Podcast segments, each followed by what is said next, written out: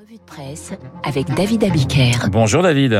Bonjour Renaud, bonjour à tous. Et ce matin, un climat d'escalade. En ce lundi, les journaux nous promettent une semaine hors norme, à commencer par le défilé russe d'aujourd'hui qui fait la une de nombreux quotidiens.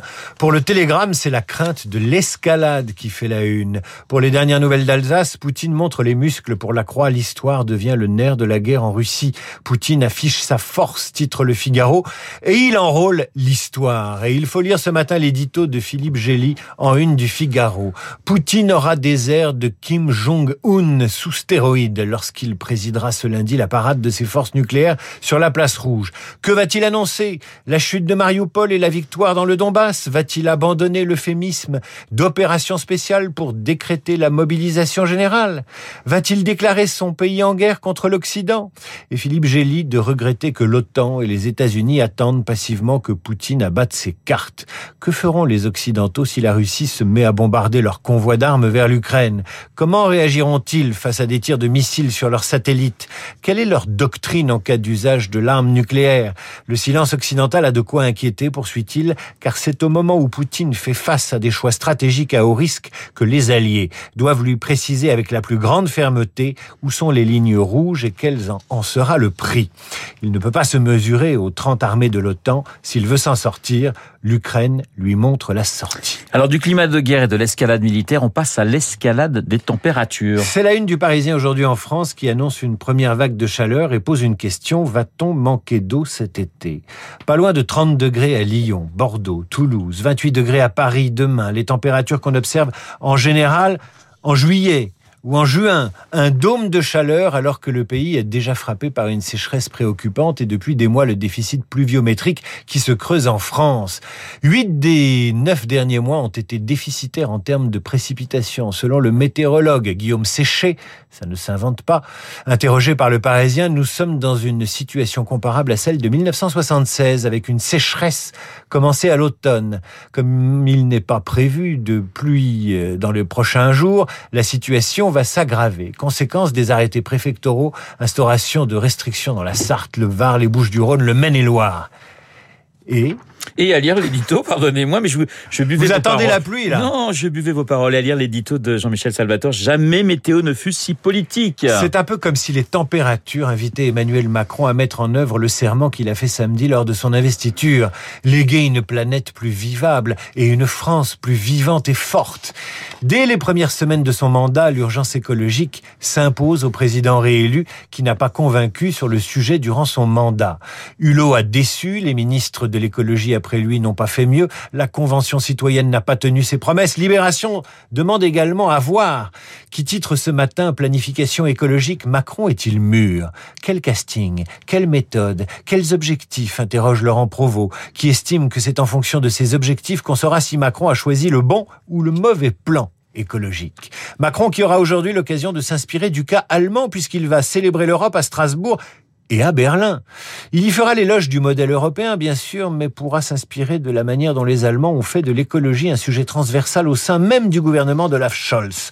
Et Libération rapporte cette blague qui a longtemps couru en Allemagne, où l'on a longtemps dit que le ministre de l'économie était le plus inutile du gouvernement. Eh bien, désormais, c'est faux, puisque le ministre de l'économie allemand est devenu celui qui doit intégrer la transition écologique dans les politiques économiques et industrielles allemandes. Il a d'ailleurs été confié à Robert Abeck, un écolo populaire considéré comme le chancelier de l'ombre.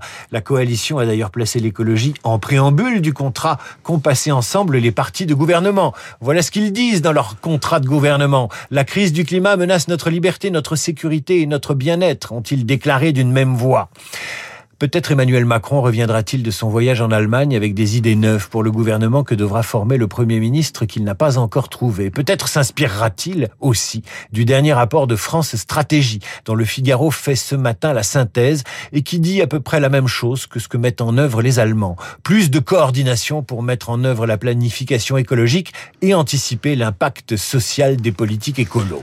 Histoire d'éviter un mouvement des gilets jaunes bis, par exemple. L'escalade, c'est encore, David, celle des Escalade militaire, escalade des températures, mais également escalade des prix. Vous lirez ça dans Corse Matin et le journal de Saône-et-Loire au sujet de l'huile, notamment l'huile de tournesol. Vous lirez cela aussi dans le bien public. En Côte d'Or, on s'inquiète du manque de verre pour embouteiller la production 2021 de vin. Tout cela tire les prix des bouteilles à la hausse. Mais le plus impressionnant, c'est la double page sur la hausse des prix dans les supermarchés, dans les échos d'aujourd'hui. Pâte alimentaire plus 15%, viande surgelée plus 11%, farine plus 10%, huile plus 10%, moutarde plus 9%, café torréfié plus 8%. Le seul produit dont le prix baisse, c'est le pastis ou l'anisette, moins 3%. Vu les températures, ce sera pour certains une très bonne nouvelle. Et puis à côté de l'escalade des prix, vous avez une dégringolade qui s'annonce et qui va bousculer tout un secteur. Le Figaro lui consacre une pleine page à cette dégringolade, et cette dégringolade, c'est celle qui menace les audiences de la télévision.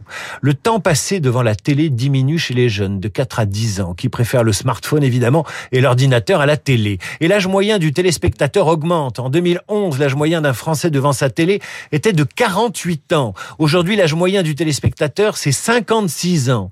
Le chiffre le plus spectaculaire, c'est la consommation télé des 15-24 ans, c'est-à-dire le public de jeunes que convoitent les marques. En 10 ans, la télé a perdu 43% de cette catégorie de spectateurs. Alors évidemment, ce soir, ils louperont, probablement dans leur grande masse quelque chose sur France 3. Un documentaire exceptionnel intitulé Le choc des tyrans. Documentaire diffusé à 21h10 qui raconte combien Hitler et Staline, qui se sont brutalement opposés à partir de 1941, étaient fascinés l'un par l'autre au point de s'admirer secrètement. Le Parisien aujourd'hui en France parle d'un film exceptionnel et d'une leçon d'histoire passionnante et importante alors qu'en Europe s'abattent de nouveau les bombes et s'ouvrent de nouveaux charniers. Avis donc aux 15-24 ans, avis à Vladimir Poutine. Merci David. La revue de presse de David Abiker sur l'antenne de Radio Classique. Dans un instant, Esprit Libre avec Bruno Jeudi et Nicolas Barret et Guillaume Durand. Guillaume, vous pensez que nos deux journalistes vont nous donner le nom du prochain Premier ministre? Certainement. Ah, mais on va rester... Évidemment, surtout Bruno. Regardez. Voilà, la promesse est faite. Il est obligé de boire trois cafés pour essayer de réfléchir à la voilà. situation. La pression est énorme, Esprit Libre dans un instant.